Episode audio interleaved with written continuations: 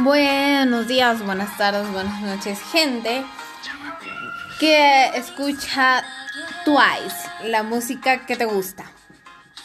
Bueno, hoy día es un día especial ya que tenemos un invitado. Ese invitado es el famosísimo actor y filósofo Marat García. Bueno, muchas gracias por la invitación, señorita Lana. El día de hoy voy a estar respondiendo algunas preguntas sobre Aristóteles y espero responderlas con éxito. Bueno, señor, la primera pregunta es, ¿qué entiende Aristóteles por ser?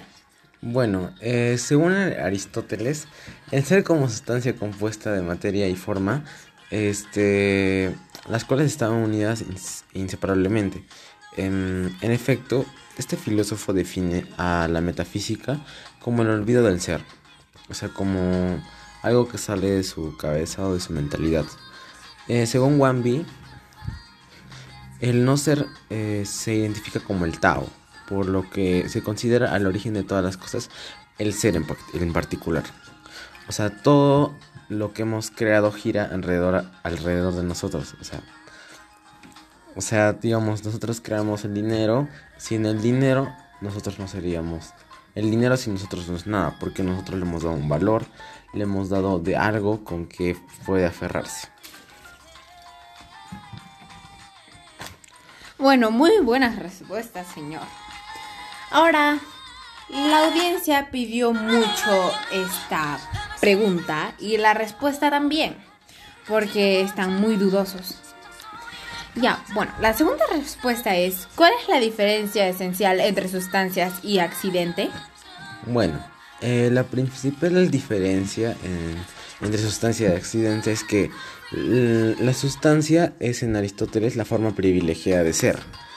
Y accidente se dice de lo que se encuentra en, un ser y puede afirmarse como verdad del hecho, pero que no es. Sin embargo, eh, innecesario ni ordinario. El accidente se produce, existe, pero no tiene la causa en sí mismo y solo existe la virtud de otra cosa. Bueno, muy buenas respuestas tiene, señor. bueno, ahora tenemos la última pregunta de la audiencia. Explica la diferencia que hay entre ser acto y ser potencia. Bueno, eh, ¿Cómo se podría explicar esto? Eh, si un ser antes no se movía, ahora se mueve.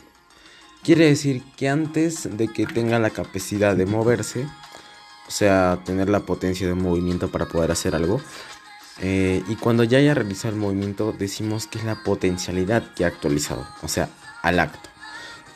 O sea, la, o sea, la potencia del movimiento sería antes de que suceda el acto. Entonces sería potencia acto. Bueno, muy buena respuesta, señor Marat. Bueno, lamentablemente aquí ya se termina esta hermosa entrevista con el señor famoso. Bueno, ustedes saben que acá siempre hacemos entrevistas y que esto vuelve al próximo día. Los esperamos en la radio Twice, la música que te gusta.